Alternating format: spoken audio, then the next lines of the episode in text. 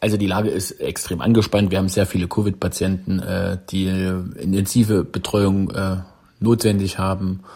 Ähm, und unser Appell an die Bevölkerung ist wirklich, ähm, die Impfung ernst zu nehmen. Man kann damit wirklich einen schwerwiegenden Verlauf äh, verhindern. Man kann uns damit entlasten. Man kann schlussendlich auch äh, den Tod verhindern. Das muss ich leider so drastisch sagen. Das war Alexander Wille. Er ist Intensivpfleger und hat uns hier mal einen Eindruck von seiner Arbeit im Uniklinikum geschildert.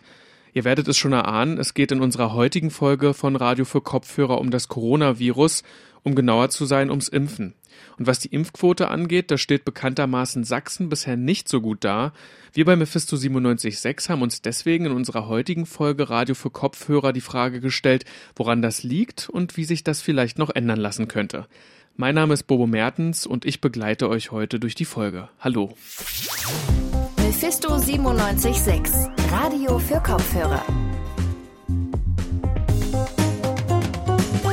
58,7 Prozent. So viele Menschen gelten in Sachsen Stand heute als vollständig geimpft.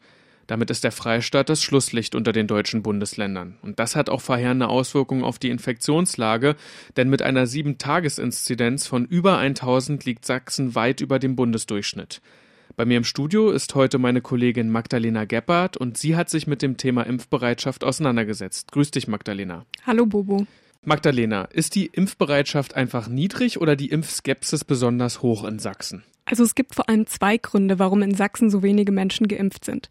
Zum einen spielt damit rein, dass die sächsische Landesregierung trotz großer Kritik im September die Impfzentren geschlossen hat, aber auch die mangelnde Impfbereitschaft der Sächsinnen spielt hier eine große Rolle. Eine Studie der TU Dresden vom Juni zeigte, dass ganze 21 Prozent der Erwachsenen sich impfskeptisch äußerten.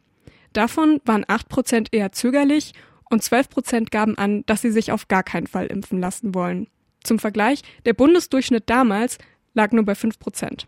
21 Prozent ist schon fast ein Viertel der Bevölkerung, aber de facto sind ja knapp 40 Prozent in Sachsen nicht geimpft. Wie lässt sich jetzt dieser Unterschied zwischen den Zahlen erklären? Also das ist nicht ganz eindeutig erklärbar. Die Zahlen der Studie beziehen sich auf den Erhebungszeitraum Mai und es wurden ausschließlich Erwachsene befragt. Mittlerweile gibt es ja auch eine Impfempfehlung für Kinder. Sie spielen also in der Ermittlung der Impfquote eine Rolle. Das war damals noch nicht der Fall. Trotzdem gibt es auch weiterhin viele Unentschlossene. Also es scheint da insgesamt in Sachsen noch Uneinigkeit zu herrschen. Magdalena, du warst heute für uns in Leipzig unterwegs und hast die Leipzigerinnen und Leipziger danach gefragt, wie sie zum Impfen stehen und wie sie die Impfbereitschaft wahrnehmen. Da hören wir jetzt mal kurz rein. Also ich stehe voll dafür. Ich bin dafür, dass man sich impfen lassen sollte. Ich finde den Impfstoff auch ganz okay. Es ist sehr durchwachsen. Also ich merke, das geht bestimmt vielen so, dass man merkt, dass es ähm, ziemlich einen Graben zwischen Bekanntschaften und so aufgetan hat. Also wir sind alle beide selber geimpft. Wir sind jetzt dafür eigentlich, ja, Bereitschaft ist da und in der Familie ist es eigentlich auch nur ein geringer Teil, dass ich jetzt nicht impfen lassen möchte. Und ist das äh, dann eher so eine Angst, die dahinter steckt bei denjenigen, die sagen, naja, vielleicht eher nicht? Ist trotz Reaktion, denke ich mal. Weil alles, was man einem vorschreibt oder so, ist der Mensch natürlich erstmal veranlagt so, nee, lieber doch nicht. Als DDR-Bürger sind wir es eigentlich gewöhnt gewesen, über alles, mit allen, für alles geimpft zu werden. Ich finde für mich das gut. Ich finde, es ist in der Zeit die einzige Möglichkeit, dass wir ein bisschen mehr zum normalen Leben zurückkommen. Ja, also eine wirkliche Skepsis oder Ablehnung, die konnte ich da jetzt nicht raushören. Wie war dein Eindruck? Das Stimmungsbild war schon ziemlich einheitlich. Das hat auch vielleicht damit zu tun, dass die Impfbereitschaft in Leipzig im Vergleich zum Rest Sachsens doch ein bisschen höher ist. Alle Befragten waren geimpft und hielten die Impfung auch für wichtig. Aber sie hatten das Gefühl, es spaltet die Freundes- und Familienkreise. Einige zeigten sich überrascht davon und eine Frau meinte, sie sei müde vom Diskutieren. Lediglich eine Frau gab zu, dass sie nicht 100% überzeugt war von der Impfung und dass sie sich mehr Aufklärung gewünscht hätte. In der Umfrage hat eine Frau auch die Impfpflicht in der DDR erwähnt. Impfen ist ja damals eine Selbstverständlichkeit gewesen. Wie passt das jetzt ins Bild, dass diese Impfpflicht hier im Osten bestanden hat und jetzt trotzdem in Sachsen, also auch im Osten, so eine große Impfskepsis da ist? Tatsächlich gab es in der DDR eine allgemeine Impfpflicht für fast alle Impfungen. Die Impfquote war dementsprechend sehr hoch. Die bereits erwähnte Studie der TU Dresden zeigte aber, die überwiegende Mehrheit der Menschen, die sich nicht impfen lassen wollen, sind 50 Jahre oder jünger. Je älter die Menschen waren, desto weniger skeptisch waren sie gegenüber der Impfung. Ich habe Professor Dr. Gerd Pickel, den stellvertretenden Vorsitzenden des Kompetenzzentrums für Rechtsextremismus und Demokratieforschung, um eine Einschätzung gebeten. Ich glaube, das ist ein ganz wichtiger Punkt, dass man sich das vor Augen führt, äh, dass man eine lange Erfahrung hatte mit Impfungen. Das ist ein bisschen verloren gegangen in den letzten Jahrzehnten, weil wir einfach vieles weggeimpft hatten. Ja, also die Impfskepsis ist also erst in den letzten Jahren so aufgekommen. Inwieweit spielt denn jetzt die DDR-Vergangenheit der neuen Bundesländer hier vielleicht doch noch eine Rolle? Aus sozialwissenschaftlicher Sicht besteht hier auf jeden Fall ein Zusammenhang. Nicht nur die in der DDR sozialisierten Menschen sind skeptisch, sondern auch oder vor allem die Nachwendegeneration. Manche Menschen nehmen hier eine stark ablehnende Haltung gegenüber dem Staat ein. Professor Pickel erklärt das folgendermaßen. Wir haben zwei Gruppen. Eine Gruppe, die die Transformation erfahren hat und sozusagen die negativen Seiten der Transformation wahrscheinlich eher erfahren hat. Und wir haben eine andere Gruppe, das, äh, wo wir in den Familien eine Weitergabe eben dieser antistaatlichen Haltung haben. Das ist sehr deutlich zu sehen, dass das durchaus da und dort wirksam ist, dass man so das Gefühl hat, bevormundet zu werden. Und genau diese antistaatliche Haltung haben die ImpfskeptikerInnen laut Professor Pickel gemeinsam. Entscheidend ist nämlich das soziale Umfeld. Je nachdem, in welchen Kreisen man unterwegs ist und wie die Menschen um einen herum so eingestellt sind, ist auch die Impfbereitschaft entsprechend hoch oder eben nicht. Da kommt es immer wieder zu so einer gegenseitigen Bestätigung. Und auch das politische Umfeld spielt dabei durchaus eine Rolle. Kannst du mir das mit dem politischen Umfeld vielleicht noch mal ein bisschen genauer erklären? Es gibt derzeit eine öffentliche Debatte um AfD-Wahlerfolge und die Impfskepsis. Die sächsische Gesundheitsministerin Petra Köpping von der SPD und zuletzt auch Sachsens Ministerpräsident Kretschmer von der CDU machten die AfD öffentlich für die geringe Impfquote verantwortlich. Auch die Studie der TU Dresden bestätigte einen Zusammenhang zwischen AfD-Anhängerschaft und Ablehnung der Impfung. Marius Dilling, wissenschaftlicher Mitarbeiter am Else-Frenkel-Brunswick-Institut für Demokratieforschung, gibt hier folgende Einschätzung. Die Impfentscheidung ist zu einem Politikum geworden und rechte Parteien, die AfD, aber auch Freie Sachsen, rechte Gruppierungen bis zu, hin zur extremen Rechte, wissen diese Stimmung in Sachsen zu mobilisieren und aufzugreifen. Und diesen Unmut in Bezug darauf, dass, dass es lange hieß, es kommt keine, keine Impfpflicht und jetzt wird sie diskutiert. Also dieses Zurückrudern in politischen Entscheidungen und äh, Verwerfen von politischen Entscheidungen, dass dieser Unmut, der da entsteht, der wird aufgegriffen. Und das gelingt der extremen Rechten sehr, sehr gut. Aus sozialwissenschaftlicher Perspektive kann also gesagt werden, das Thema Impfen wird von rechten Parteien sozusagen als Machtinstrument genutzt. An das Misstrauen in den Staat, das eh schon besteht, wird angeknüpft und es wird nochmal verstärkt. Dadurch wird auch so eine Art Gemeinschaftsgefühl gestiftet. Magdalena, was müsste denn jetzt von der Politik getan werden, um der Impfskepsis zu begegnen? Also was könnten da konkrete Strategien sein? Auf unsere Anfrage gab das Sozialministerium Sachsen an, die intensive Aufklärungskampagne, die schon seit Monaten läuft, soll auf jeden Fall fortgesetzt werden. Vor allem auf der Website und den Social-Media-Kanälen des Sozialministeriums werden Informationen bereitgestellt, aber auch das Fahrgastfernsehen im ÖPNV soll für Werbung genutzt werden. Außerdem sollen Print- und Online-Anzeigen vor allem in der Regionalpresse geschaltet werden. Und das Infomaterial bei Ärztinnen gibt es dann auch in verschiedenen Sprachen. Das Sozialministerium gab an, gezielt impfskeptische Menschen ansprechen zu wollen. Kannst du mir vielleicht ein Beispiel nennen, wie man genau diese impfskeptischen Menschen jetzt anspricht? Ein Beispiel ist der Erzgebirgskreis. Hier wurden besonders viele impfskeptische Menschen ermittelt und das Sozialministerium hat sich dann dran gemacht, hier eine besondere Impfkampagne zu starten. Sie haben gezielt Flyer, die über das Impfen aufklären, an Haushalte verteilt, an der Zahl waren das 70.600.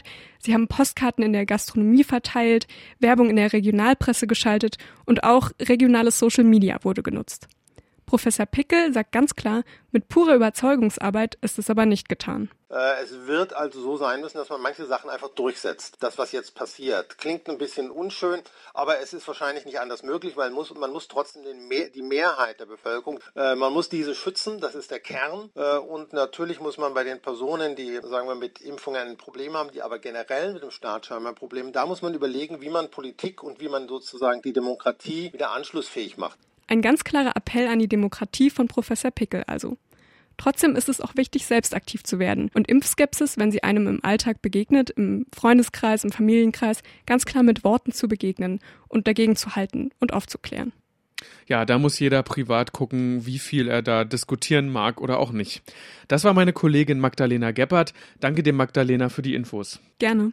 Jetzt haben wir uns viel damit beschäftigt, warum die Menschen in Sachsen nicht geimpft sind bzw. sich gar nicht impfen lassen wollen. Trotzdem ist seit Einführung der 2G-Regeln wieder ein Anstieg an Erstimpfung zu sehen. Es gibt also durchaus noch Leute, die sich noch impfen lassen. Das ist schon mal sehr gut. Vor allem die mobilen Impfteams, die leisten da einen bedeutenden Anteil der Arbeit. Die haben nämlich ihre Impfquote verdreifacht. Wie die zur aktuellen Impfsituation in Sachsen stehen, hat meine Kollegin Lena Rudolph in einem Gespräch mit Kai Kranich vom Deutschen Roten Kreuz Sachsen herausgefunden. Herr Kranich, vielen Dank, dass Sie sich die Zeit genommen haben. Sehr gern. Hallo. Gerade sieht man ja vor den Standorten der mobilen Impfteams wieder lange Schlangen an Menschen stehen. Wie ausgelastet sind denn die mobilen Impfteams gerade? Also ich hoffe eigentlich, dass wir die Schlangen jetzt nicht mehr so sehr sehen, weil wir haben äh, an zwei Dingen in den letzten Wochen gearbeitet. Das eine ist äh, die, der Aufwuchs an Kapazität. Also wir haben den tatsächlich von Anfang November bis heute verdreifacht, also von 3000 Impfungen am Tag auf 9000, auf fast 10.000 Impfungen, wenn wir ehrlich sind. Ähm, gestern fast die 10.000 geschafft. Das ist das eine, also Kapazitätserhöhung. Und das zweite ist Einführung eines ähm, Online-Buchungssystems äh, mit dem wir quasi Termine jetzt so vergeben, dass eben eine Schlangenbildung eigentlich nicht mehr stattfinden soll. Nichtsdestotrotz ist es so, dass die Nachfrage nach Impfungen immer noch viel, viel höher ist als das Angebot, was gerade wir, aber was auch die äh, niedergelassenen Ärzte, Betriebsärzte etc. anbieten. Und wieso ist dieser Andrang gerade wieder so hoch? Also könnten Sie da vielleicht sagen, liegt es eher an Erst- und Zweitimpfung oder an den Boosterimpfungen? Also ganz klar, ähm, der weitaus größte Teil, also wir reden hier von sicherlich 70 bis 80 Prozent der Impfungen, die wir durchführen, ähm, sind äh, Booster, also Auffrischungsimpfungen. Ähm, dass dieser Anstieg jetzt hier auch in, quasi im Vergleich zu November so explodiert ist, liegt an der einen Seite natürlich an den äh, verschärften äh, Regeln, an den Hygieneregeln, die wieder eingeführt, auch von politischerseits.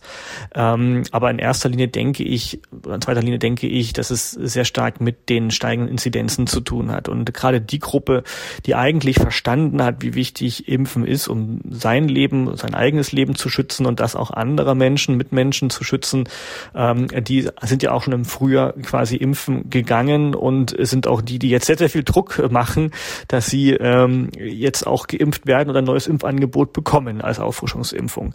Tatsächlich, ähm, wenn Sie jetzt fragen, äh, wie sieht es bei den Erstimpfungen aus, weil das ist ja tatsächlich auch eine sehr wichtige Kennzahl, die irgendwie zeigt, ob jetzt hier die Nachfrage ähm, gestiegen ist, also ob sich mehr Menschen jetzt auch grundsätzlich quasi zum Impfen entschieden haben, ähm, muss man sagen, wir hatten auch da einen moderaten Anstieg gehabt der hat sich auch vor zwei Wochen tatsächlich, äh, sind mal sozusagen in einer, im Wochenschnitt von fünf auf zehntausend Erstimpfungen gegangen. Das hat uns sehr gefreut. Da dachten wir, okay, vielleicht ist hier schon eine Trendwende zu sehen. Ähm, aber im Verlauf der letzten und auch in dieser Woche muss man leider sagen, ähm, hat, hat das wieder nachgelassen. Wir sind wieder etwas in der sinkenden Nachfrage bei Erstimpfungen angekommen. Ob das jetzt auch nur eine Momentaufnahme ist oder ein Trend, das mag ich nicht sagen.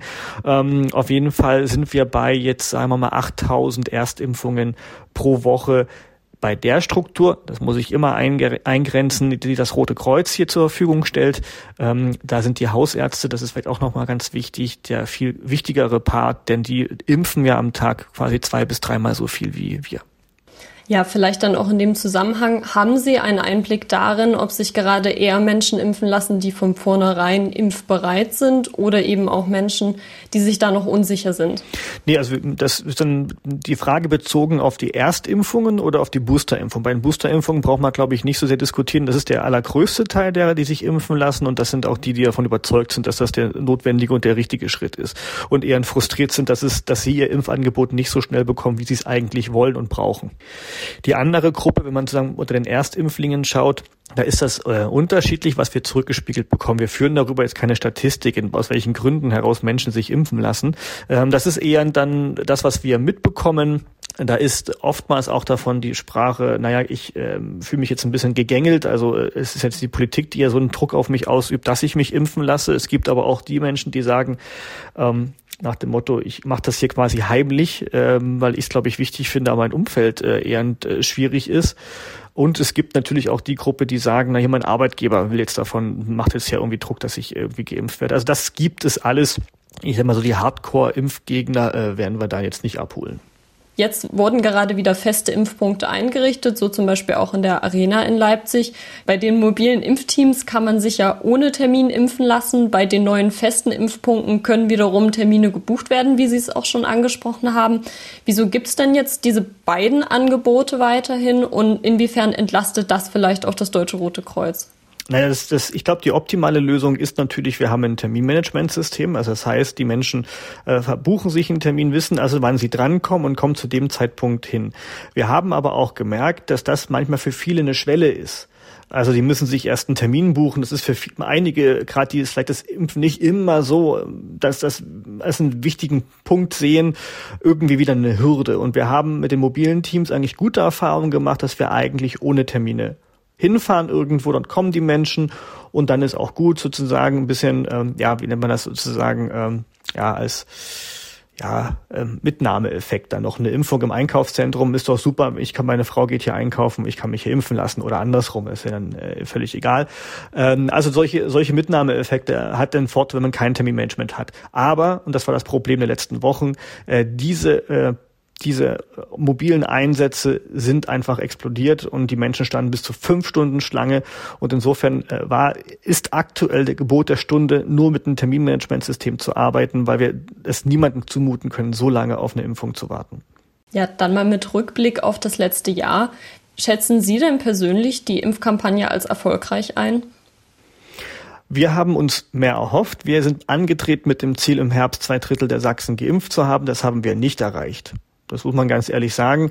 Ähm, wie gesagt, die Angebot und Nachfrage war nur mal ganz kurz äh, wirklich ausgeglichen. Äh, erst war es zu wenig Impfstoff, dann zu wenig Impfnachfrage. Insofern, äh, was, was heißt Erfolg? Wir sind auf jeden Fall mit dem, was wir gemacht haben, ähm, wir haben unser Bestes gegeben, aber der Erfolg, den wir wollten, dass wir zwei Drittel der Sachsen äh, impfen, den hat es nicht gegeben.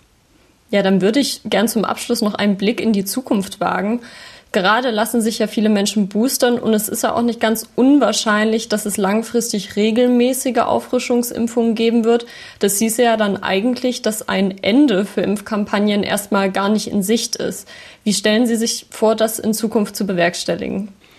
Also wir hoffen sehr stark als Deutsches Rotes Kreuz, dass hier die äh, Politik und das Gesundheitswesen auch äh, quasi äh, gelernt haben ähm, und dass wir in Zukunft dafür nicht mehr gebraucht werden. Das wäre das beste Zeichen, weil dann haben wir eine Regelstruktur, die eigentlich mit diesem ja, Einsatzteams, was, was ist das Rote Kreuz? Sie sind eine Hilfsorganisation, die in Einsatzlagen zum, ähm, ja, zum Tragen kommt, ähm, dass wir dann am Ende nicht mehr gebraucht werden für diesen Teil der Impfkampagne, sondern dass es andere Strukturen gibt, die das auffangen. Wenn es nicht das, die, die, die, die aktuelle Regelstruktur ist, dann muss jetzt die Politik auch nachdenken, ob sie neue Regelstrukturen oder weitere schafft oder aber, ähnlich wie beim Rettungswesen, bei der Feuerwehr oder wie auch immer, Firma quasi ähm, Vorhaltungen schafft, die es uns ermöglichen, wirklich schnell in den Einsatz zurückzukehren und nicht äh, mit langen Vorlaufzeiten.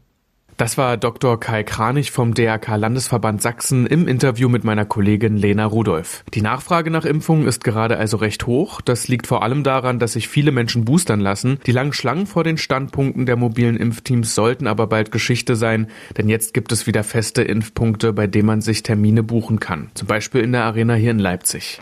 Und damit sind wir auch wieder am Ende der heutigen Folge Radio für Kopfhörer. Schaut auch gerne auf unseren Social Media Kanälen vorbei. Wir sind auf den Plattformen Facebook, Twitter und Instagram und die Links dazu findet ihr wie immer in den Show Notes. Ich bedanke mich bei meinen werten Kolleginnen Magdalena Geppert, Lena Rudolph und Miriam Wüst. Sie waren für die redaktionelle Arbeit und die Produktion dieser Folge verantwortlich. Und damit verabschiede ich mich. Die nächste Folge Radio für Kopfhörer gibt's dann am Montag. Mein Name ist Bobo Mertens. Tschüss. Mephisto 976, Radio für Kopfhörer.